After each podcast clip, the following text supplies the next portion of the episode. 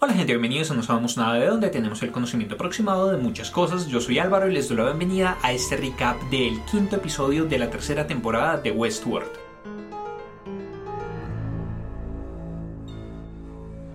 Antes de comenzar, quiero recomendarles que si les gusta este video y no se han suscrito al canal, por favor suscríbanse, denle click a la campanita para activar las notificaciones y compártanlo con sus amigos y contactos para que siga creciendo la comunidad de No Sabemos Nada de. Este episodio fue súper interesante. A medida que ha avanzado la temporada, como que estos recaps me cuestan un poco más porque necesito reunir más información, necesito analizar más cosas, pero aún así lo estoy disfrutando muchísimo. Entonces, para este capítulo vamos a tomar la estructura que siempre tomamos de dividirlo como en núcleos grandes de acciones o de personajes. Entonces vamos a hablar primero de todo lo que es la historia de Serac, hablándola en términos cronológicos, de, según lo que nos mostraron en este episodio. Después de eso vamos a hablar un poco como de lo que se nos muestra de Serac en el presente. Y después de eso vamos a hablar de Dolores, Caleb, Liam, todo lo que sucede con Martin, con, bueno, con el resto de personajes que yo los uno dentro del grupo de Dolores. Todo este episodio gira alrededor de la misión que están cumpliendo Dolores y Caleb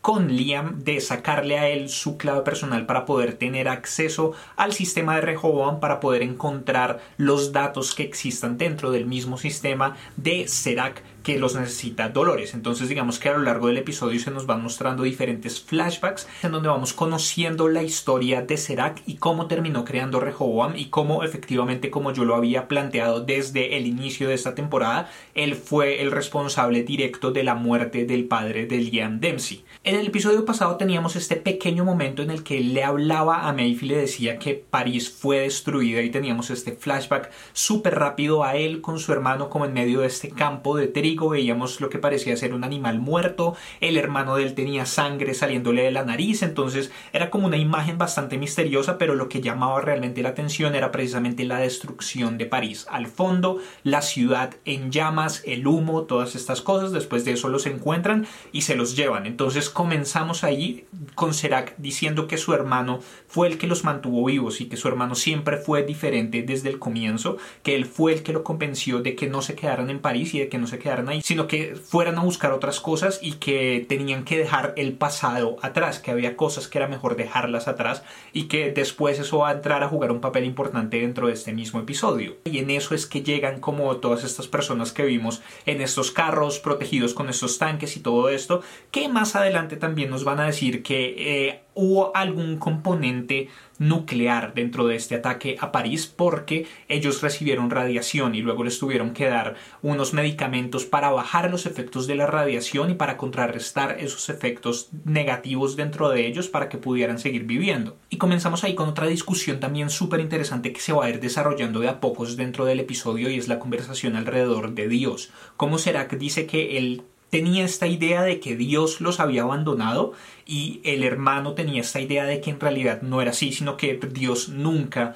había existido. Entonces la misión de ellos se convirtió en crear un Dios habiendo sido víctimas directas de la peor parte de la humanidad de esta guerra o de que lo que fuera y habiendo visto destruida su ciudad, su familia muerta, todas estas cosas, decidieron crear este dios y ahí fue cuando comenzó el camino para que ellos construyeran lo que ahora conocemos como Rehoboam. Pasa el tiempo y ellos viajan a América en donde saben que puede haber alguien que tenga el dinero y que tenga los recursos que ellos necesitan para poder crear su sistema y ahí es cuando se encuentran con Dempsey padre, el padre de Liam, que era el creador de Insight y que había estado en el lugar adecuado antes de que se implementaran y que se escribieran las leyes de privacidad de las cuales nos habla Dolores hace unos cuantos episodios, en donde todos los datos eran libres, en donde todas las personas podían tener acceso a todo eso, o yo supongo que era mucho más fácil tener acceso a ese tipo de cosas, y es lo que se le alimenta a Rehoboam, que es lo que vemos aquí que hacen ellos para crear este sistema.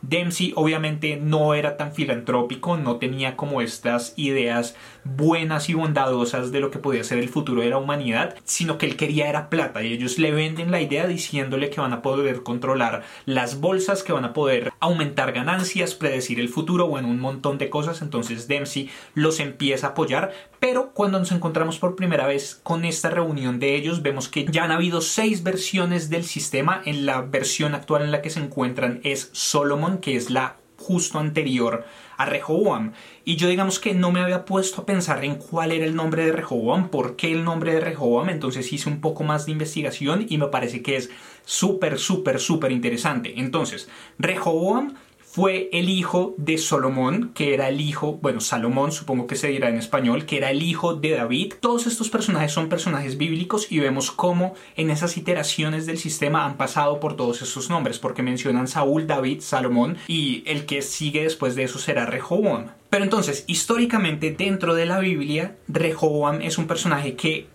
es súper interesante en este contexto, porque David fue el rey de los judíos y de David de hecho es que se desprenden un montón de historias de la Biblia se supone que el mismo Jesús es descendiente de David súper lejano, pero que si uno traza el árbol genealógico de Jesús llega hasta el mismísimo David, que es una figura súper, súper, súper importante dentro de lo que es el Antiguo Testamento de la Biblia. Entonces David logra reunir a la monarquía unida de Israel. Después de eso, su hijo Salomón es el rey de eso y después de Salomón es su hijo Rehoboam. Pero entonces, durante su reinado, lo que sucede es que los reinos del norte se rebelan en contra de esta monarquía y se divide el reino de Israel y queda el reino de Israel del norte y el reino de Judea y Rehoboam queda como el rey del reino de Judea. Después de eso los atacan los egipcios. Bueno, digamos que de ahí en adelante pasa un montón de cosas que ya entraríamos en una historia bíblica que honestamente tampoco es que me interese tanto, pero si quiero trazar ese paralelo o esa conexión que hace que para mí el nombre de Rehoboam obviamente no sea al azar. Y es que tenemos un rey al cual le entregan un reino unificado y que por su propia gestión y por las cosas que él hace con ese reino, porque si no estoy mal había ciertos problemas como con los impuestos y diferentes cosas y Rehoboam termina subiendo los impuestos, que es lo que genera como la división dentro del reino, entonces él tiene un Reino Unido que termina siendo dividido y que termina siendo debilitado. Rehoboam aquí nos lo ponen como ese Dios, nos lo ponen como el sistema que controla todo, el sistema que unificó el mundo, el sistema que hizo que todo estuviera bien o que todo esté tal y como lo conocemos en este presente de Westworld. Y es un rey con un Reino Unido al cual llega un ente externo, llega Dolores, y lo divide. Entonces creo que desde ahí, desde el comienzo, si yo hubiera sabido más de historia bíblica, tal vez habría podido hacer esa deducción desde la primera mención del nombre Rehoboam y habría sido interesante ver si esa teoría era cierta. Pero bueno, volviendo a eso, Dempsey lo que quiere es resultados y lo que le dicen ellos es que han podido predecir de una manera u otra la última década con exactitud. Lo que están haciendo ellos es probar el sistema de a pocos, metiéndole la información que tiene Insight para poder ver cuál es la calidad de las predicciones o de las simulaciones que se pueden hacer dentro del mundo espejo que hay dentro de Salomón en este momento. Entonces lo que ellos hacen es poner todos esos datos desde el pasado y ver cómo el sistema predice lo que va a pasar desde ahí y ver cómo todos esos eventos cuadran con lo que pasó realmente en la historia y lo que parece ser es que efectivamente el sistema logró predecir esos eventos con mucha exactitud, lo que quiere decir que les da un precedente de que cuando empiecen a predecir ahora sí realmente el futuro o proyectar realmente el futuro, ahí también va a ser efectivo. Y vemos también el nacimiento de la idea del hermano de Serac de matar al señor Dempsey, que es algo que se va a ir desarrollando a lo largo del episodio y que va a ser muy importante. Para poder calmar a Dempsey lo que hicieron ellos fue a escondidas robarle 5 millones de dólares de sus finanzas, invertirlo en la bolsa y utilizar el sistema para manipular la bolsa. Entonces inicialmente lo que le muestran a él son las proyecciones de los próximos 15 minutos de cómo van a estar fluctuando los activos dentro de la bolsa, después de eso cómo va a terminar el día y Dempsey dice cómo eso es al alza o a la baja, que es lo que va a pasar y ellos le dicen como quiera. O sea, desde ahí ya tenían ellos la habilidad de hacer diferentes cosas. Si es la bolsa, yo supongo que tiene que ver con inversiones y con compra sobre compra, venta sobre venta, bueno, diferentes asuntos que se pueden hacer ahí para controlar el flujo de los activos para que termine en el punto en el que ellos necesiten o en el que más les convenga que termine. Pero entonces Dempsey les pregunta cuáles fondos utilizaron, ellos le revelan que le robaron 5 millones de dólares y que en una semana los convirtieron en 100 millones de dólares. Esto termina de convencer a Dempsey y ellos ya pueden continuar tranquilamente con el desarrollo del sistema. Pasa algún tiempo nos dicen que efectivamente lograron controlar las cosas, vemos de nuevo este sistema de visualización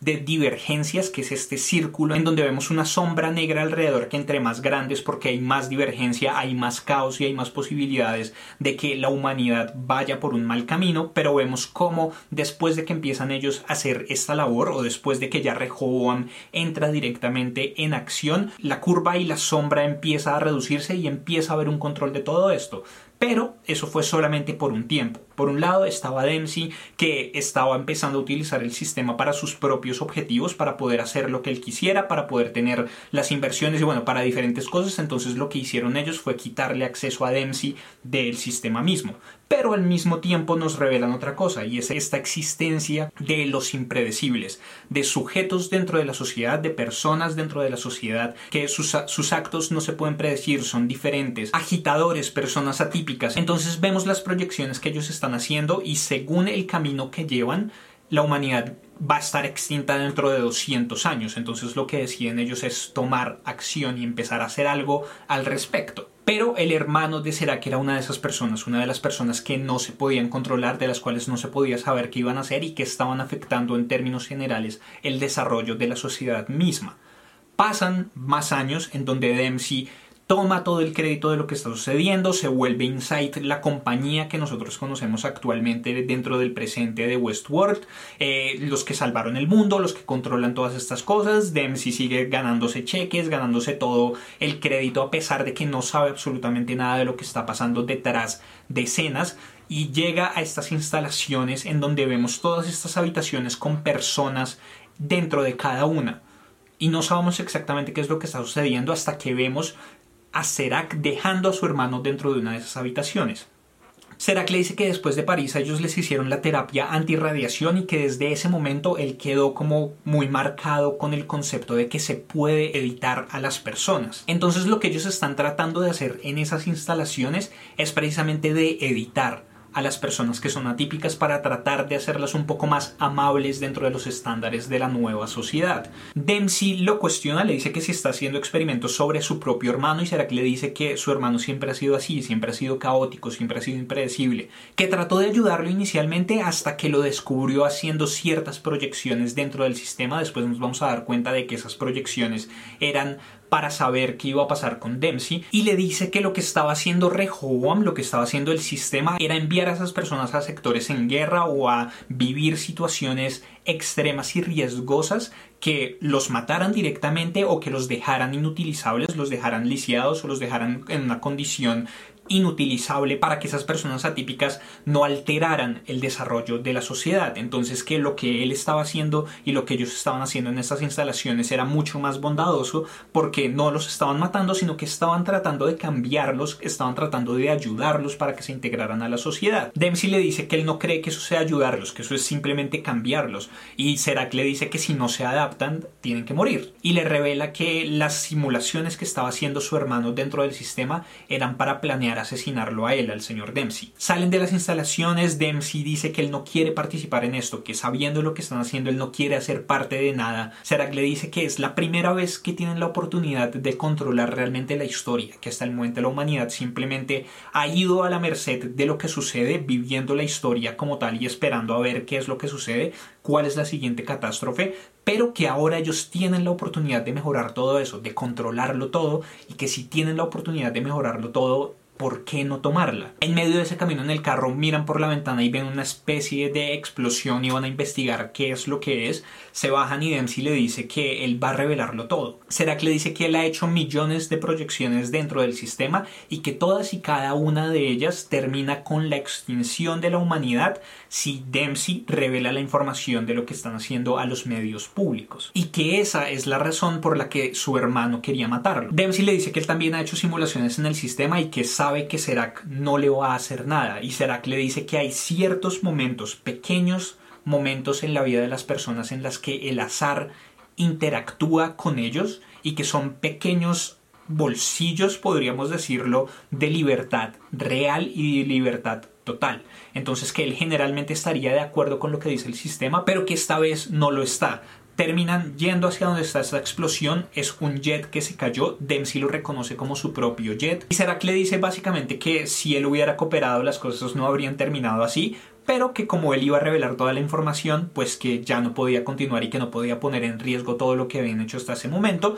Y Serac mata a Dempsey y hace parecer como si fuera parte de este accidente de Jet que cayó en donde él murió que es la información que tiene Liam hasta el momento y que tiene el mundo en términos generales, pero que desde el comienzo sonó muy, muy, muy, muy, muy sospechosa. Pero entonces este personaje de Serac me parece súper interesante porque siento que sus objetivos y sus intenciones son buenas, o sea, siento que realmente si uno se pone a pensarlo y todo lo que ha sucedido con la humanidad y si de pronto apareciera la oportunidad de poder bajar toda esta cosa, o sea, de poder bajar las guerras, de poder bajar las injusticias, de crear un sistema diferente por el que la humanidad pudiera avanzar de una mejor manera en donde no tuvieran que morir tantas personas, en donde no hubiera tanta, tantas cosas como las que vivimos actualmente, creo que muchas personas tomaríamos la decisión de tratar de crear un sistema por el estilo, pero al mismo tiempo el sistema que él crea le permite controlar todo y le permite controlar las vidas de las personas y tomar las decisiones necesarias para que llegue al resultado que él mismo considera que es el más favorable para la sociedad. Entonces las intenciones son buenas, mejorar la calidad de vida, garantizar la supervivencia de la especie, bueno, diferentes cosas que me parecen súper interesantes, pero es cuando entra a ver cuáles son los medios que utiliza, que es como el fin justifica los medios y todas estas cosas que vemos, porque más adelante vemos que hay muchas instalaciones como esas, nos van a dar el nombre exacto porque Martin le va a mostrar a Bernard, entonces hay algo muy importante detrás de todas estas instalaciones en donde están tratando de hacer este tipo de cosas y quién sabe qué más cosas ha hecho Serac para poder mantener la visión que él tiene del futuro. Entonces, vamos al presente en donde vemos algunas de esas cosas. Lo vemos hablando con el presidente de Brasil y le está diciendo que lo que sucede es que va a haber un grupo separatista que va a causar mucho caos dentro del país le pasa la información en donde vemos cosas súper interesantes dentro del área específica que él está delimitando. Entonces vemos que tiene información sobre las exportaciones regionales, importaciones regionales, las industrias primarias que se manejan dentro de la región, los conflictos regionales. Tenemos también algo que se llama datos de divergencia, que son como, yo supongo que son los factores que más pueden afectar dentro de esa área específica para que se cree una divergencia en el futuro como la que el sistema está proyectando que se va a crear. Pero entonces los tres factores importantes ahí son el factor municipal, que no entiendo muy bien a qué se refiere, el factor de corrupción, que ya vamos a ver cómo entra a jugar, y el factor de recursos, que también ya vamos a ver cómo entra a jugar. Pero los tres datos más importantes y creo que son los más influyentes dentro de lo que nos muestran aquí son los que salen a la izquierda, inequidad económica, corrupción gubernamental y tasa de mortalidad que nos muestran que en esta región específica del país están bastante, bastante, bastante altos. Podemos deducir que hay mucha gente pobre, que los políticos son súper, súper, súper corruptos, lo cual se adapta totalmente a la realidad actual y no solamente supongo que de Brasil, sino de Latinoamérica en términos generales, por lo menos sé que en Colombia tenemos un reguero de corruptos, también podemos asumir que se muere mucha gente y que está conectado con estas cosas, está conectado con la inequidad económica que viene a partir de todas las malas políticas o las políticas mal implementadas o los dineros públicos robados por este gobierno corrupto. Pero entonces el presidente le dice que no tiene ni idea de esto, que su servicio secreto no le ha dicho de nada y será que le dice que su servicio secreto no sabe nada porque No les ha revelado toda la información. Le dice que todo se debe a la extracción del magnesio. El presidente le dio a unos amigos de él los contratos para la extracción de este recurso. Ahí vamos a los factores que afectan dentro de los datos de divergencia que veíamos en la pantalla anterior Y lo que va a suceder ahí es que por la corrupción y todas las cosas que están sucediendo y por la misma explotación de los recursos, la gente va a empezar a estar cada vez menos conforme. En este momento, los que van a crear ese grupo separatista ni siquiera saben que lo van a crear, no están sus planes, pero son personas atípicas. Son de esas personas que veíamos que el sistema trata de deshacerse de una manera u otra. Pero lo que va a pasar es que todo eso va a estallar y el país va a entrar en crisis. El presidente le dice que no le diga qué hacer, que él es el presidente y que además están con su fuerza militar alrededor, que por favor no venga a amenazarlo. Y Serac le dice que él llegó a la presidencia porque ellos quisieron que él llegara a la presidencia, que habían hecho el trato de garantizar esto siempre que él cumpliera con las demandas de ellos. Entonces vemos el poder que tiene Serac como Insight y como Rehoboam en el mundo puede manipular incluso a los gobernantes de países directamente. Le dice que si no cumple las demandas que le está haciendo, Dentro de 30 minutos la moneda del país va a empezar a bajar inexplicablemente, lo que va a hacer que todas estas revueltas y bueno, todo este inconformismo crezca y surja antes de las proyecciones y que él y su familia en una noche van a ser sacados de su palacio presidencial y que dentro de seis semanas Serac va a estar ahí mismo hablando con un nuevo presidente que es ese militar de allí con el bigote amplio. El presidente claramente se asusta y podemos asumir que, que le va a quitar los contratos a sus amigos. De eso, Serac se sube a su jet en donde vemos cómo llega un tipo a darle noticias. Le dice que encontraron conexiones entre las instalaciones en donde estaba Sato Dolores de los Yakuza en Singapur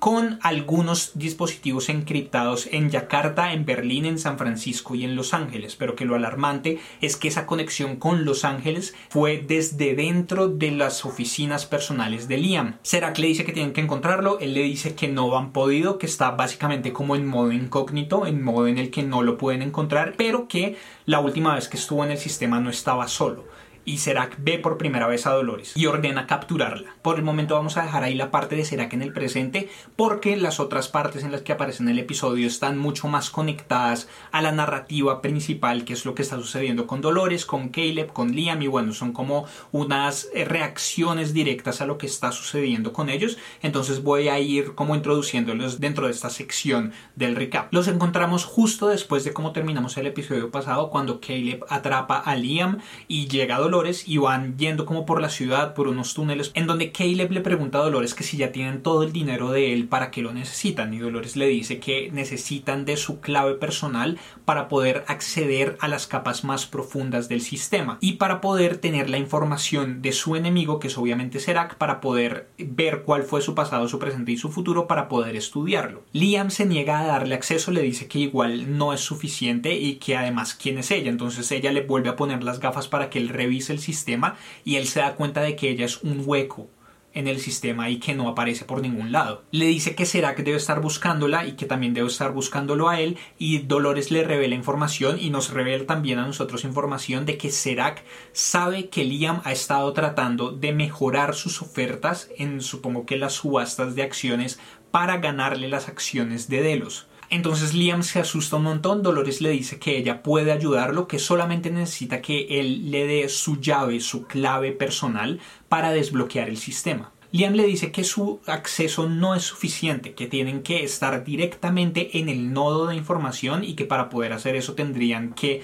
pasar por encima de la seguridad de las instalaciones. Continúan y Liam trata de sobornar de una manera u otra a Caleb diciéndole que se dé cuenta de que Dolores lo estaba utilizando a él y que si lo estaba utilizando a él también tiene que estar, que estar utilizando al mismo Caleb, a lo cual vemos la reacción de Dolores y desde aquí empieza como a cristalizarse un poco más una duda que yo he tenido como en los últimos episodios y sobre todo en el episodio pasado, porque cuando Caleb conoció a Dolores pareció algo súper fortuito, teníamos esta plataforma, teníamos estas cosas, él es el contratado para este trabajo en donde tiene que llevarles las armas para que ellos maten a Dolores. Y bueno, como las diferentes cosas para que ellos se deshagan del cuerpo de Dolores. Y es después de eso cuando ellos terminan como mezclándose sus historias, él la salva, luego ella lo salva a él, bueno, como todos estos asuntos, Pero sí me quedaba la duda y todavía tengo la duda de por qué exactamente Caleb. O sea, solamente el hecho de que haya demostrado cierta bondad hacia Dolores fue suficiente para que ella quisiera investigar su información y luego después de eso quisiera salvarlo y después de eso quisiera como involucrarlo dentro de su plan general o hay algo más escondido detrás de esto. ¿Quién es Caleb? ¿Qué es lo que sucedió con Caleb? Yo tengo una teoría de la cual voy a hablar al final cuando tenemos todos estos flashbacks y tenemos todas estas cosas, pero siento que hay algo más escondido detrás de la motivación de Dolores de trabajar con Caleb. Y solamente como para confirmar más todas estas cosas, Caleb le dice que obviamente él no va a trabajar para él, que le revise, lo revise en el sistema, que le diga quién es él, Liam lo revisa y ve algo que lo alarma un montón y le pregunta como tú crees que yo maté a tu amigo y desde ahí empiezan a suceder como cosas extrañas pero antes de que saquemos alguna respuesta Liam le inyecta la droga que le dieron sus amigos el episodio pasado a Caleb y es como el otro tema en general del episodio y es por lo que se llama Janra este episodio que es así, así se llama la, la droga que es una droga que lo hace pasar por lo que luego nos dicen que es como una maratón de películas por diferentes géneros de películas para que él viva esta experiencia. Liam lo inyecta, trata de escapar, Dolores lo detiene, continúa en el camino y Caleb empieza como en este viaje súper extraño y súper interesante y divertido, eh, en donde empieza a ver todo en blanco y negro, como con esta música súper misteriosa, súper tirado a lo que es el cine negro, el cine de detectives como El Halcón Maltés, bueno, como todas estas películas a blanco y negro de thriller, eh, en donde él está sospechando de todo todo el tiempo. Siguen caminando, salen de los túneles, llega la moto de Dolores, que me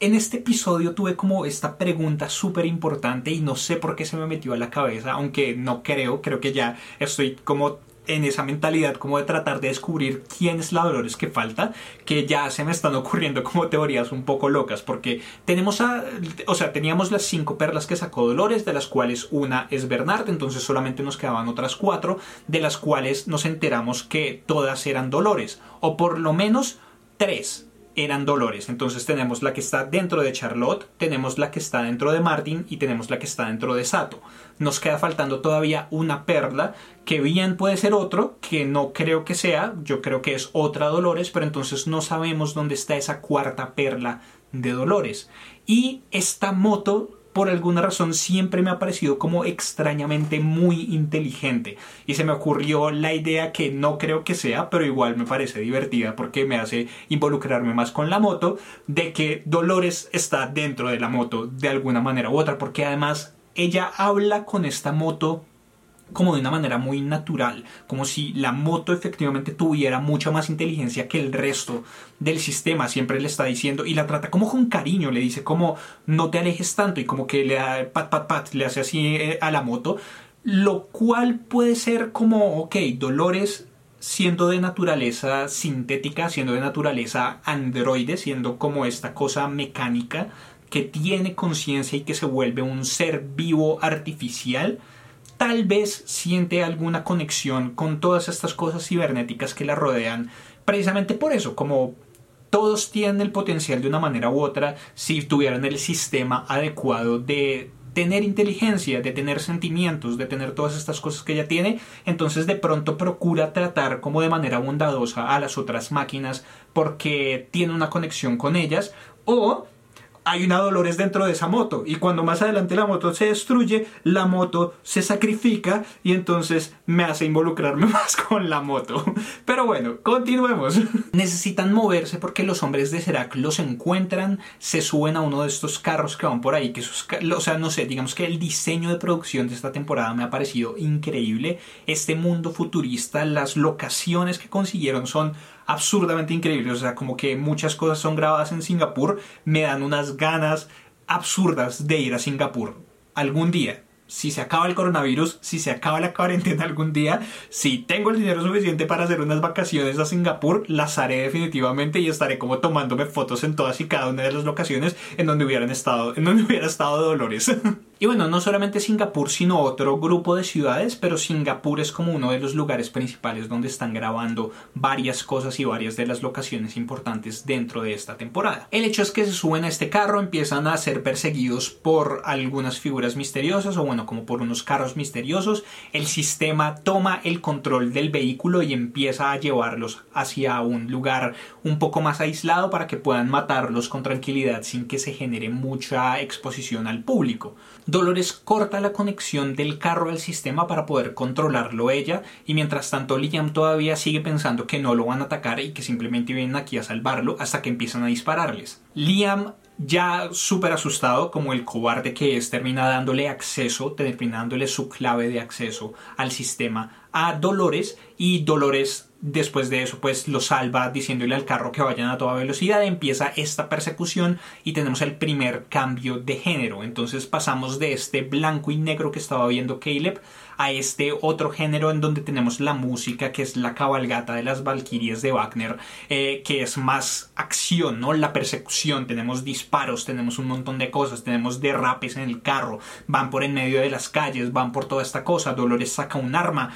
empieza a armarla y es como una especie de lanzagranadas que le pasa a Caleb para que él dispare, lo cual en sí también es bastante diciente. El hecho de que Dolores, teniendo las capacidades que tiene y siendo quien es, igual aún así decida o todavía le esté dando a Caleb las armas para que él sea el que tome los riesgos, para que él sea el que salga por la parte de arriba del carro, para que si le disparan o si le llega alguna bala o algo por el estilo, sea él al que maten y no a ella misma. Eh, entonces es, es, interesante porque igual, si hay una conexión especial con Caleb o si hay alguna razón escondida para que Caleb esté ahí para que ella decidiera aliarse con él, igual sigue viéndolo de una manera u otra como carne de cañón. Pero entonces esa parte me pareció increíble cuando él dispara el carro, lo esquiva y él dice como me descaché, me descaché y ella le dice no, espera un momento y vemos como esta granada se eleva, le salen como estas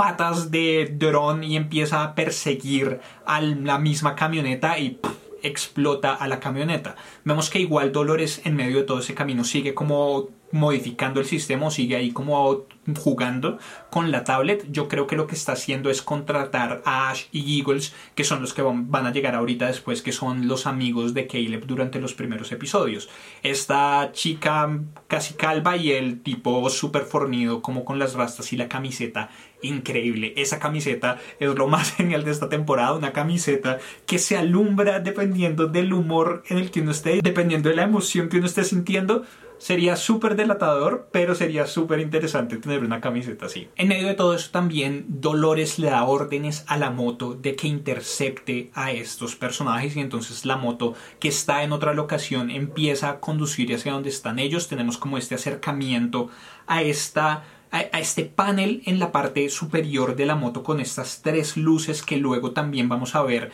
en la granada o bueno en el explosivo que utilizó Martin para sacrificarse hacia el final del episodio, pero el hecho es que la moto termina, voy a decirlo, termina sacrificándose. La moto le cogí cariño a la moto y la moto termina sacrificándose por ellos cuando ellos ya se detienen, le están disparando a todos estos carros y todo esto. La moto aparece, se va por debajo de, de una de las camionetas que los está persiguiendo, explota todo y empieza como un enfrentamiento más directo hay un cambio de género ahí y Caleb empieza a ver el mundo de manera diferente, como con una música más romántica y ve a Dolores y Dolores está en cámara lenta disparándole a la gente y él está como enamorado de ella de una manera u otra. No creo que sea como una, un reflejo directo o real de los sentimientos de él, sino es como todo generado a partir de la droga. Pero entonces después de eso ellos están tratando de huir, un tipo se va y los rodea y cuando está a punto de dispararle lo matan y aparecen Ash y Giggles para apoyarlos. Dolores, y, y ahí es donde digo que yo creo que Dolores los contrató a ellos en el camino y digamos que los encontró en el sistema, como sabía que ellos tenían una conexión con Caleb, los buscó y hacia allá fue a donde dirigió el carro, o sea, ella no estaba dándole estas direcciones al carro al azar o para ir a ninguna otra locación diferente, sino simplemente para acercarse a ellos dos mientras los contrataba para que ellos pudieran encontrarse para poder tener un punto de encuentro con ellos para que llegaran a asistirlos. Tenemos ahí otro cambio de género, algo que no puedo distinguir exactamente qué es, pero tenemos como una música con unos beats súper fuertes en donde Caleb va caminando y va viendo todas las luces súper pulsantes, pero no sé exactamente qué género podría ser ese tipo de música o ese tipo de visualización. Pero bueno, el hecho es que Dolores le dice, a todos que si Liam muere, ella va a perder su acceso. Y Liam tiene como todas estas dudas porque le dice que eso es biométrico, que necesita estar directamente en el nodo y que a menos que ella pudiera estar en dos lugares al mismo tiempo, no va a poder utilizar ese acceso que tiene en ese momento. Y Dolores lo verá como, ay, no me subestimes. Y efectivamente llama a Martin, que está con Bernard. Le dice que le va a mandar la clave de Liam para que saque la información de Serac y se la envíe a ella y que después de eso, cuando ya todo explote, debe proteger a Bernard. Martin lo despierta con el botoncito, le dice que espera que se comporte bien, entran a Insight y empiezan como toda esta manipulación del sistema. Bernard ve por primera vez a Rehoboam y Martin le dice que ese es el dios de ellos. Y parece que están tratando de alguna manera de revelarle toda esta información a Bernard y vamos viendo cómo de ahí en adelante le van revelando cada vez más información, le revelan lo que están haciendo con Rehoboam, cómo Rehoboam modifica todo el mundo alrededor de él, le muestran también las instalaciones en donde están llevando a todas estas otras personas y como que hay algo ahí con Bernard que no sabemos todavía cómo entra a ser él parte del plan de Dolores. Y tenemos otro momento súper, súper, súper, súper interesante en donde están hablando ellos dos. Martin le está como preguntando a Bernard por su mente dual, ¿no? Como por todas estas cosas que han sucedido, todos estos cuestionamientos que el mismo Bernard se ha hecho a lo largo de toda esta serie y él le dice que no es tan sencillo, que vivir la vida de otra persona, y yo creo que está hablando desde su perspectiva de de una, alguna manera u otra ser un Arnold o ser un Arnold 2.0 lo cambia a uno. Y además también tuvimos toda esta experiencia durante la temporada pasada en donde él tenía a Ford dentro de su propia mente y tomó ciertas decisiones bajo las órdenes directas de Ford o lo que presentía que era la influencia de esta presencia digital de Ford dentro de él y le pregunta a Martin que si, él, que si no ha sentido el eso, porque lo vimos mucho con Charlotte. Incluso tuvimos un episodio como concentrado exclusivamente en esa experiencia de vivir la vida de otra persona que está teniendo Dolores dentro de Charlotte y cómo ella sí tuvo muchos problemas con la Dolores que está dentro de Martin como que no ha habido mucho problema realmente, no ha habido mucho asunto y se ha adaptado bastante bien a su nueva vida como Martin, pero la Dolores que está dentro de Charlotte se ha tenido muchos cuestionamientos y ha pensado, ha llegado a pensar incluso que Charlotte sigue viva y que está tratando de controlar y que está tratando de recuperar el control. Entonces es algo de lo que hablábamos en Soma, que a propósito esta semana va a volver Soma, se los prometo, pero hablábamos en un momento si no saben qué es, este es un juego en el que el personaje que, con el que uno juega eh, es un escaneo cerebral de otra persona. O sea, en un pasado a una persona le hicieron un escáner cerebral, después de eso toda esa información fue puesta dentro de otro cuerpo que es el personaje con el que uno juega dentro del juego principal y ese personaje sigue como con su historia y bueno, vive todas las cosas que vive dentro del juego. Pero cuando hablábamos ahí yo me hacía como este cuestionamiento de si sigue siendo la misma persona. O sea, tenemos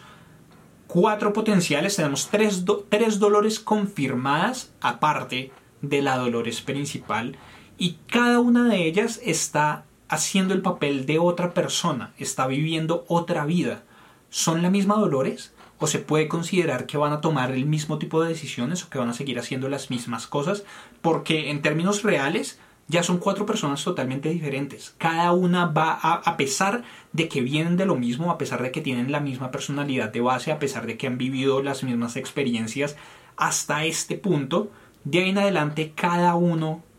va a vivir cosas diferentes y cada uno va a tener la oportunidad de desarrollar su personalidad o desarrollar su mentalidad o sus decisiones de manera diferente, pero aún así todas le están haciendo caso a la Dolores principal. Pero entonces tenemos este cuestionamiento por parte de Bernard que le pregunta que si nunca después de todo esto ha cuestionado las órdenes que la Dolores principal le da. Y la Dolores dentro de Martin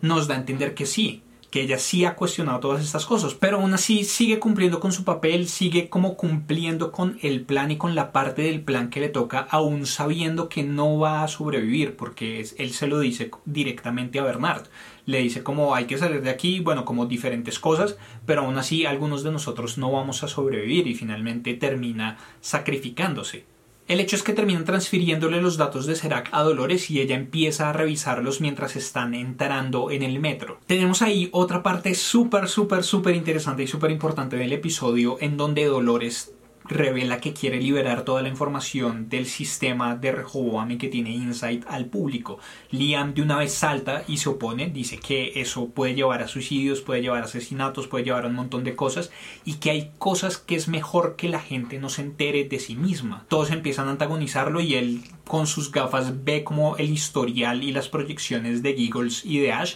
entonces dice que Giggles va a tener suerte si termina muerto en una zanja y que Ash tiene un hermano por el que hace todas estas cosas y por el que trata de conseguir dinero para poder llevarlo a una universidad, que tenga una vida buena y todas estas cosas, pero que finalmente lo que él va a hacer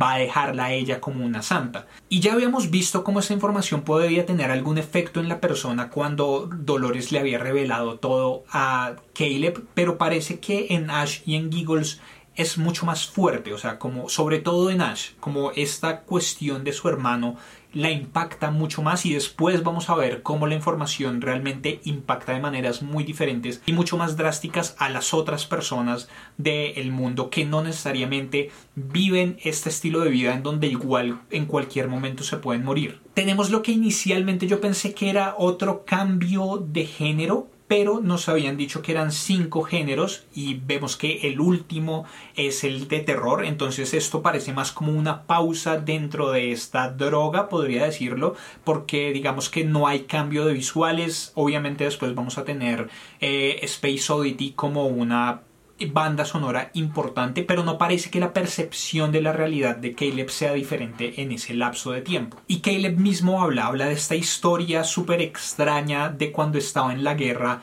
en otro lugar, cuando estaba la guerra en otro continente, en donde habla de que el problema con las ratas era tan, tan, tan, tan fuerte que tuvieron que crear sus propias trampas para ratas en donde en un balde ponían agua, ponían una carnada arriba y la rata entraba y se ahogaba que si dejaban el nivel del agua bien, pues la rata se ahogaba y ya, moría como sin mayor sufrimiento, pero que si le ponían mucha agua, la rata se quedaba horas y horas y horas nadando porque tenía la esperanza de que podía salir y que esa esperanza es algo muy peligroso. Liam le dice que no, que al contrario, que toda la sociedad de ellos está basada precisamente en esa esperanza y que le dice que es una esperanza falsa, que él preferiría vivir en un mundo lleno de caos que en un mundo de esperanza falsa que es controlada por ellos. Dolores da órdenes de que liberen la información y efectivamente eso es lo que hacen y empezamos a ver los efectos que esto tiene en la gente. Le llega una notificación a todo el mundo, a sus dispositivos y todo el mundo empieza a ver y vemos las diferentes reacciones. Entonces Ash ve la información sobre su hermano en donde aparece que tiene una proyección de muerte violenta dentro de los próximos 5 a 8 años. Tenemos también a otro tipo dentro del mismo vagón en, el que ellos van, que es Terence Danvers, que tiene clasificación I, que no sé exactamente qué, sea, qué es la clasificación I, porque ya habíamos visto la de Caleb, que era U, que era como por unfit, no sé I exactamente qué sea, pero vemos que dentro de los rasgos de personalidad más importante está que tiene una personalidad adictiva y tendencias narcisistas. Además de su proyección de muerte es una sobredosis accidental dentro de los próximos 3 a 6 años. Y lo que le afecta más a él, y digamos que va, eso también me pareció interesante, como los datos que primero revisa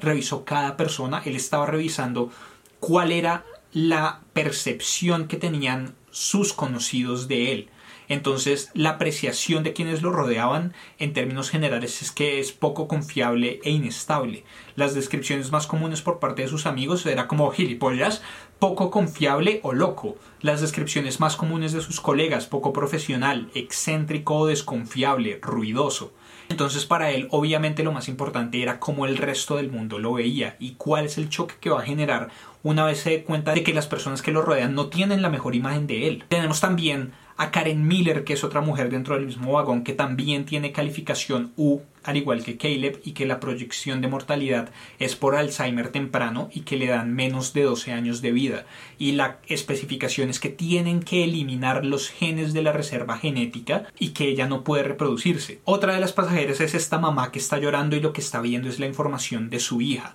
María Davis, con clasificación U también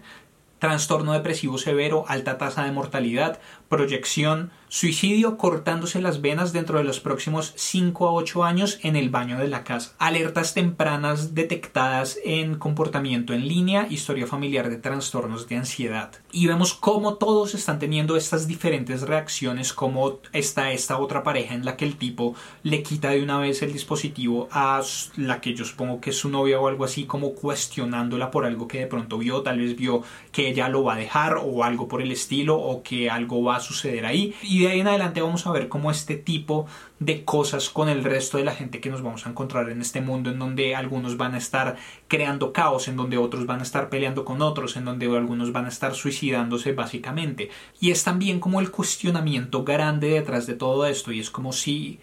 existe esta información, la gente tiene o no tiene derecho a tener acceso a ella, o tiene derecho a tener acceso a la información completa y a, y a decidir qué hacer a partir de ahí, porque a pesar de todo lo que decíamos ahorita, a pesar de lo inmoral y a pesar de lo extraño que es que un sistema esté controlando todas estas cosas y que es un sistema creado por un humano que tiene una visión muy específica de un futuro para la humanidad,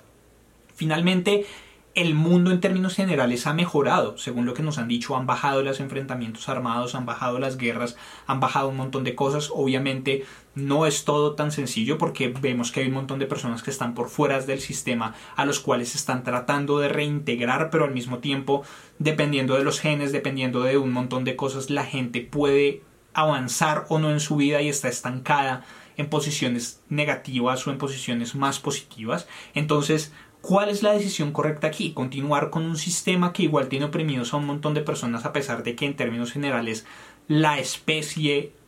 como una especie completa está avanzando de una manera u otra o le damos la libertad a todo el mundo de que decida qué hacer con toda esta información y con su vida de ahí en adelante. Martin le dice a Bernard que va a tener que elegir un bando dentro de esta guerra y, le dice también ahí mismo como que él sabe que no todos van a sobrevivir, que algunos van a tener que sacrificarse. Todos tenemos un papel que cumplir. Y comienza una de mis partes favoritas en términos musicales, pero también en términos simbólicos de lo que es este episodio y es toda esta parte en donde ellos salen de la estación de metro, empiezan a ver cuáles son las consecuencias de la información en todo el mundo mientras está sonando Space Oddity. O bueno esta versión con violines de Space Oddity de David Bowie, que es una de mis canciones favoritas, es una canción que me gusta muchísimo, siempre me ha gustado, pero después de La vida secreta de Walter Mitty, que es una película súper, súper, súper recomendada, como que también obtuvo otra gran dimensión para mí y se convirtió en una de mis favoritas en todo el mundo, pero Space Oddity es súper interesante y me parece que es una elección magistral para este tipo de momento, porque Space Oddity cuenta la historia del el mayor Tom, que es este astronauta que está a punto de salir de su cápsula en el espacio y que pierde comunicación con la central. Y no saben qué pasa con el mayor Tom. Entonces es lo que está pasando aquí, ¿no? Es salir, se abre una cápsula de la que está saliendo todo el mundo cuando se corta la conexión con el sistema, que es lo que quería hacer Dolores. Cuando le dan la información a todo el mundo se vuelven impredecibles y Rehoboam ya no sabe qué es lo que va a suceder y ya no sabe qué es lo que puede suceder de ahí en adelante. Y también es una canción que habla como de ir hacia lo desconocido que es, hacia lo que va todo esto, ¿qué va a pasar ahora que todo el mundo tiene esta información, todo este caos, todas estas cosas, es terreno desconocido de ahí en adelante? En medio de esta salida vemos gente totalmente desolada en el suelo, vemos otros que están destruyendo vitrinas, vemos gente que está pegándole a otra, vemos gente que está subida toda como en un carro, es el caos total. Liam dice que están volviendo a sus esencias básicas, o sea, como si todo el trabajo que Insight y que Rehoboam ha hecho hasta el momento en la vida de esas personas hubiera sido desperdiciado en un solo instante y llegan estos dos personajes en este carro a tratar de matarlos a ellos y Dolores protege a Caleb, lo cual otra vez me hace preguntarme por un montón de cosas porque hace poco dentro del episodio la teníamos a ella dándole el arma a Caleb para que él fuera el que se expusiera y el que disparara Tal vez de pronto era porque ella tenía que estar controlando el sistema y tenía que estar contratando a Ash y a Eagles y bueno, como diferentes cosas. O de pronto era porque Caleb es pura carne de cañón, pero aquí tenemos lo contrario, ella lo protege a él. Y es como, ¿cuál es la importancia de Caleb realmente entonces? ¿Qué es lo que está sucediendo detrás de Caleb y cuál es, qué es, cuál es la historia de este personaje y por qué Dolores está tan dispuesta a protegerlo? Porque si Liam, cuando vio en sus gafitas la información de Caleb pudo tener acceso a este evento oscuro y a estas cosas misteriosas que están sucediendo en su pasado, Dolores también tuvo que haber tenido acceso a esa información cuando le pidió a Martin que le pasara los datos de Caleb. Entonces ella sabe qué es lo que está pasando y ella sabe cuál es el pasado real de Caleb y por alguna razón, por más adverso que pueda ser ese pasado, por más oscuro que pueda ser ese pasado, aún así ella decide continuar con él como un compañero. Caleb en medio de su estado alterado igual se da cuenta de que algo está sucediendo con Dolores porque recibió disparos directos pero aún así no está herida de gravedad y ni siquiera parece estar sangrando y todo esto pero como que Dolores simplemente se sube la chaqueta y ellos continúan y Caleb no sabe si esto se debe realmente a lo que está sucediendo en su cabeza con la droga o si esto sí fue real. Vemos por un momento a Serac que sigue en su jet y está empezando a ver su reloj y digamos que cada una de estas intervenciones de Serac daba paso a un flashback en donde veíamos su historia, pero aquí lo importante es que él, él, tiene este reloj en donde todo el tiempo está viendo el circulito de divergencias y vemos cómo empieza a crecer, como la divergencia de manera absurda y será que empieza a perder también el control de sus propias emociones. Vamos de nuevo a donde Martin, en donde él le está mostrando dentro de una tableta a Bernard los centros de reeducación, que es como llaman a estos lugares a donde envían a las personas que son los irregulares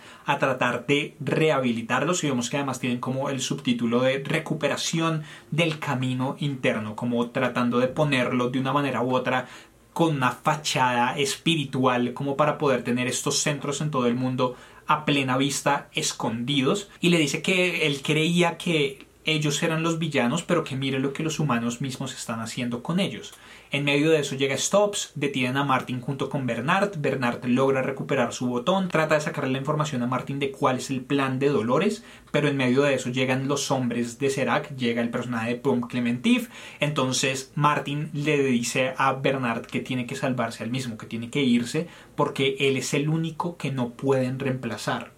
Entonces sí, efectivamente es cierto y veíamos ya desde antes cómo está Dolores dentro de Martin estaba dispuesta o sabía de una manera u otra que iba a tener que sacrificarse. Bernard y Stops terminan escapando, eh, Martin termina yéndose con los hombres de Serac a la oficina de Liam en donde vemos aparecer esta proyección de Serac que me parece bien interesante porque digamos que ya habíamos visto este tipo de proyecciones, pero generalmente en el contexto de la utilización de un dispositivo, de las gafas, ¿no? Entonces las personas se ponen las gafas y ven esta realidad aumentada en donde ven la proyección de esta persona, ya nos lo habían mostrado desde el primer episodio, lo vimos en el, al final del episodio en donde se nos hacía la revelación de que Charlotte era la espía de Serac cuando ella habla con él, pero aquí esto nos amplía un poco las cosas en donde tenemos esta esfera que crea la proyección sin necesidad de un dispositivo intermedio, lo cual me lleva a pensar en la Dolores clásica que vio William dentro de las instalaciones psiquiátricas que yo decía que podía ser algo que estaba haciendo una modificación del sistema dentro del cuerpo de William a través de la inyección que le había hecho Charlotte o tal vez es una mezcla de los dos, tal vez es una mezcla de una química cerebral alterada junto con estos sistemas de proyección que no me parecería extraño que un centro psiquiátrico tuviera esta tecnología teniendo en cuenta que de pronto hay pacientes peligrosos o que hay pacientes que pudieran herir a los médicos de una manera u otra y pudieran encontrarse con ellos como en esta terapia presencial, pero desde la seguridad. Pero bueno, el hecho es que será que empieza a cuestionar a Martin, que le parece extraño que la fuga de información venga desde ahí, no sé qué. Vamos viendo cómo Martin se acerca al escritorio de Liam, activa este explosivo y le dice como que para él no es raro porque él fue el que filtró la información. Entonces como que será que se sorprende intuyen qué es lo que va a pasar, todos lo miran, el personaje de Pom Clementif lo mira a él y se genera esta explosión que es como menos una Dolores, o sea, Martin nunca me fue ni me vino, pero sabiendo que hay una Dolores dentro de él fue como igual que la moto, si había una moto, si había una Dolores dentro de la moto, la muerte de la moto es súper súper triste, pero bueno, el hecho es que tenemos a una Dolores menos, Bernard y Stops están ya saliendo del edificio, ven la explosión, ven el caos alrededor de todo esto y Bernard le dice a Stops que él cree que hace parte del plan de Dolores, pero como que él igual que nosotros no sabe exactamente cómo o no sabe exactamente por qué. De pronto es una especie de contingencia por el lado de Dolores, porque Bernard vendría siendo el único que podría mezclarse realmente con el mundo de los humanos. De pronto el aprecio que ella tiene hacia Arnold y hacia el mismo Bernard hacen que ella quiera salvarlo de una manera u otra. O sea, sí, lo está utilizando para su plan, pero como vimos en la perla de Bernard, hay parte humana, porque es una perla con partes rojas como las perlas que salen de los humanos o salen de las personalidades de los humanos. Entonces, tal vez Dolores piensa que si su plan sale mal de alguna manera, igual Bernard y Arnold van a tener la oportunidad de sobrevivir, siendo que él ya también vivió muy infiltrado dentro del mundo de los humanos y nadie supo por un montón de años que él era un host. Y volviendo a la perla, si él es si él tiene partes humanas es el híbrido perfecto o una rama nueva dentro de esta evolución en donde tenemos a los humanos, tenemos a las máquinas como tal, pero tenemos una mezcla, tenemos algo que puede ser humano y que puede ser máquina y ese es Bernard. Entonces de pronto ella está tratando de alguna manera, por eso es que dice tanto proteger a Bernard, de distanciarlo de la acción principal para que igual pueda hacer algunas cosas secundarias que le funcionen a ella en su plan grande, pero al mismo tiempo como manteniéndolo seguro por si las cosas salen mal. Volvemos al grupo de Dolores y tenemos el último cambio de género y es el género de terror y tenemos la banda sonora de El Resplandor, lo cual me parece también súper inteligente, así como eh, Space Oddity habla de, esta, de este camino hacia lo desconocido, de perder la conexión con el sistema el hecho de que hubieran utilizado específicamente la banda sonora del resplandor también me parece súper para lo que va a pasar aquí. Porque el resplandor nos muestra realmente es a un hombre del cual se revelan sus demonios internos, que es Jack Torrance, ¿no? Es un hombre con algo escondido que sale y genera destrucción y genera caos y genera toda esta cosa. Y es como lo que va a pasar aquí un poco con Caleb, esta revelación de este pasado extraño, ¿no? De esta oscuridad dentro del pasado, que igual ya de alguna manera tenía oscuridad porque sabíamos que había estado en la milicia, sabíamos que después de eso había entrado a hacer trabajos clandestinos en donde su amigo Francis murió, o es lo que sabemos hasta este momento, que alguien mató a Francis, pero aquí nos hacen pensar que fue el mismo Caleb el que mató a Francis. Ya voy a hablar un poco más de esa teoría. Eh, pero entonces son estos demonios de los cuales ni siquiera Caleb está consciente. Estamos en esta playa, está en camino como hacia el aeropuerto. Ya Dolores dice que ya no necesitan a Liam, entonces ¿qué, qué van a hacer con él? Eh, y Liam empieza a decir todas estas cosas, ¿no? Como que no saben lo que están haciendo, que se van a dar cuenta de que el sistema nunca fue una cárcel, que la cárcel real son las personas como ellos. Son personas que no pueden corregir, pero que tampoco pueden matar y que finalmente son un lastre para la sociedad y que no la dejan avanzar con la tranquilidad que podría avanzar si no estuvieran ellos que por ejemplo Caleb, él es el peor de todos, él ni siquiera sabe quién es y empezamos a ver estos flashbacks que va teniendo Caleb en donde vemos efectivamente ese último trabajo con Francis. Vemos a un hombre encapuchado, o sea, como una especie de tipo secuestrado. Eh, tenemos al mismo Francis, después de eso Ash termina disparándole a Liam y Liam empieza a morirse y Caleb trata de ayudarlo y mientras intenta ayudarlo tiene más imágenes que se le vienen a la cabeza. Tenemos flashes de Francis desangrándose muy al mismo estilo en el que se encuentra Caleb en ese momento con Liam. Tenemos la imagen de este, del mismo hombre que habíamos visto que era el que tenía la capucha, que tenía la boca tapada, bueno, como todas estas cosas, lo vemos ahora libre y lo tenemos como mirando de alguna manera al que podemos asumir que es Caleb. Aparece una mujer, Caleb está en una camilla, en unas instalaciones como súper extrañas en donde él está atado a la camilla pero tiene también unas gafas y está como tratando de resistirse. Y lo último que le dice Liam a Caleb es que él lo hizo. Entonces tenemos como toda esta duda, ¿no? Y aquí esta es la teoría que yo tengo, ¿no? Entonces tenemos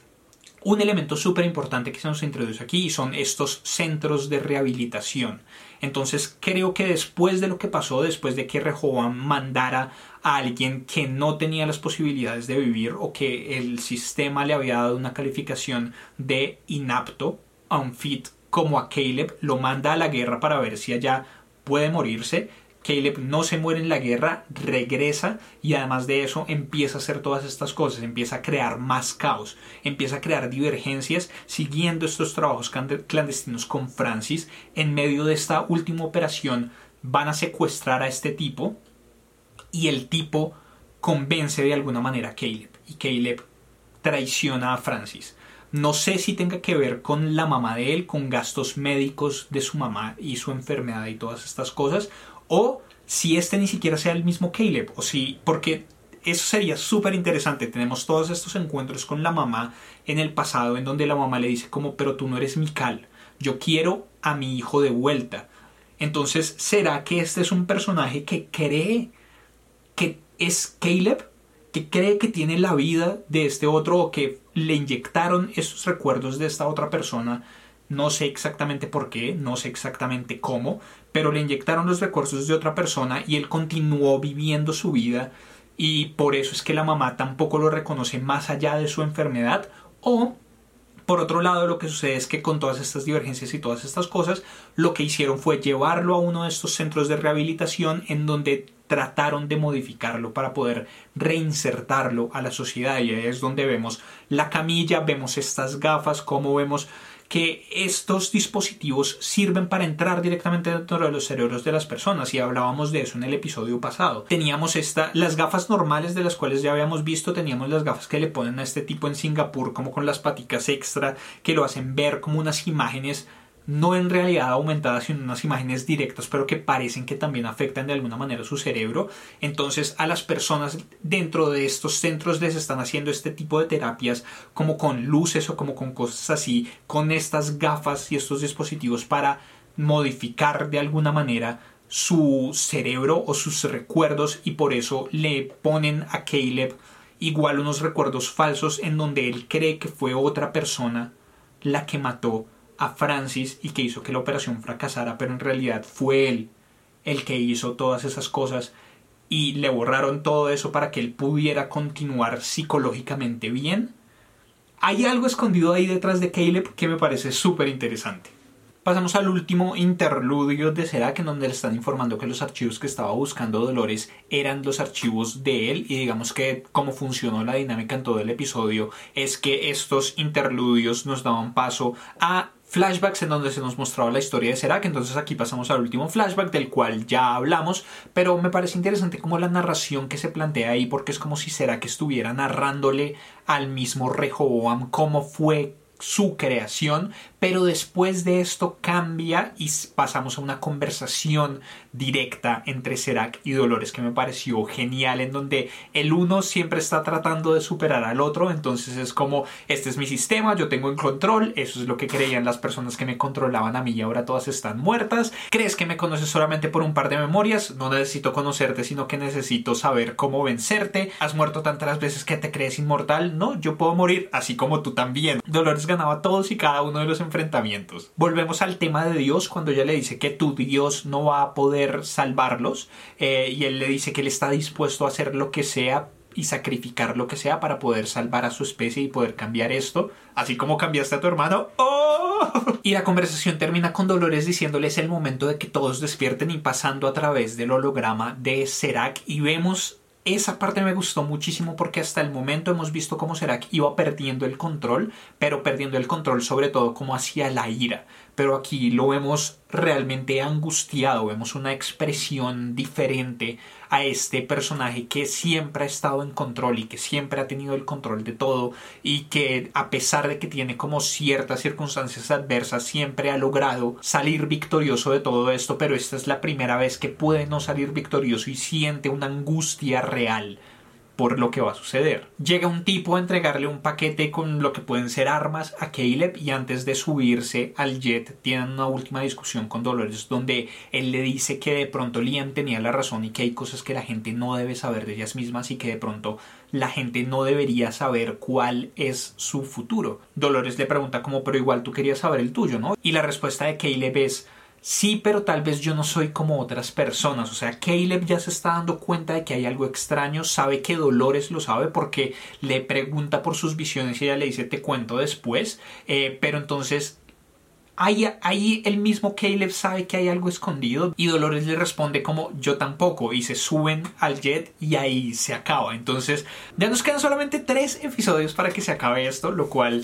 hoy esta temporada ha estado realmente muy muy chévere, ¿verdad? Westworld me gusta muchísimo, entonces hay que ver qué nos revelan del pasado de Caleb, qué nos revelan de todas estas cosas, los planes de Dolores, dónde entra Bernard, qué es lo que va a pasar con Charlotte, porque digamos que he tenido como cierto presentimiento de que Dolores va a morir, de que Dolores Dolores va a morir y que tenemos todas estas otras identidades que igual le van a dar la posibilidad de continuar con otras vidas y de continuar de maneras diferentes y que de pronto Charlotte va a terminar siendo la única Dolores viva viviendo bajo, el, bajo la imagen de Charlotte Hale, pero al mismo tiempo teniendo un hijo y como continuando con una vida diferente y como con una vida más completa, entre comillas. Entonces no sé qué va a pasar exactamente con todo esto porque dentro de los avances veíamos a una Dolores como con el pelo súper desarreglado dentro de una de esas instancias en donde se hacían las programaciones de los hosts encontrándose con Maeve. No sé,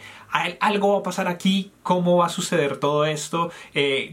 Quiero, quiero saberlo, quiero saberlo porque además las consecuencias de lo que sucedió en este episodio van a ser bien considerables en el resto del mundo. Entonces espero con muchas ansias el siguiente capítulo de Westworld. Y por el momento creo que no tengo nada más que decir al respecto. Entonces les pido que por favor abajo en los comentarios dejen todas sus opiniones, sus propias teorías, todo lo que quieran comentar con respecto a este quinto episodio de West de la tercera con respecto a este quinto episodio de la tercera temporada de Westworld o con respecto a cualquier cosa de esta temporada. Muchísimas gracias por ver el video, denle like, compartanlo con sus amigos y contactos a los que creen que les pueda interesar. Suscríbanse al canal si son nuevos y si ya están suscritos denle click a la campanita para activar las notificaciones y así se van a enterar de todo lo que sucede aquí en YouTube cuando sabemos nada de. Recuerden que también pueden encontrar este y otros formatos del canal en su versión de solo audio en cualquiera de las plataformas que utilicen para escuchar sus podcasts. Pueden seguirme también en el resto de redes sociales, facebook.com no sabemos nada de cuatro, en Twitter, en Instagram, en arroba no sabemos nada de. En Vero me encuentran como no sabemos nada de. En Dilef también recuerdo unirse al Discord de comunidad de NSNE. Todos los links los encuentran abajo en la descripción de este video. Yo soy Álvaro